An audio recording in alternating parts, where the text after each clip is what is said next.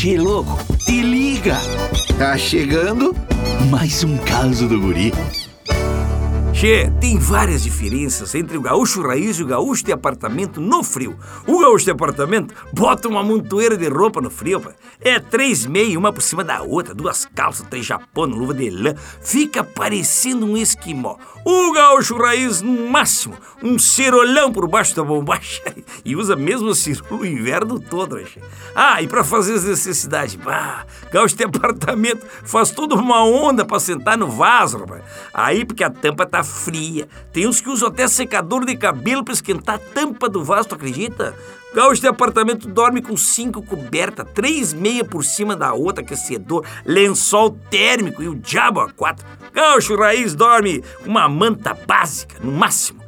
E não abre mão do ventiladorzinho ligado de leve, assim, para refrescar. Gaúcho apartamento fica o final de semana inteiro debaixo das cobertas, olhando Netflix e comendo negrinho de panela. O raiz aproveita o fim de semana para comer bergamota, lagarteando no sol e tomando um chimarrão bem bagual. Que barbaridade!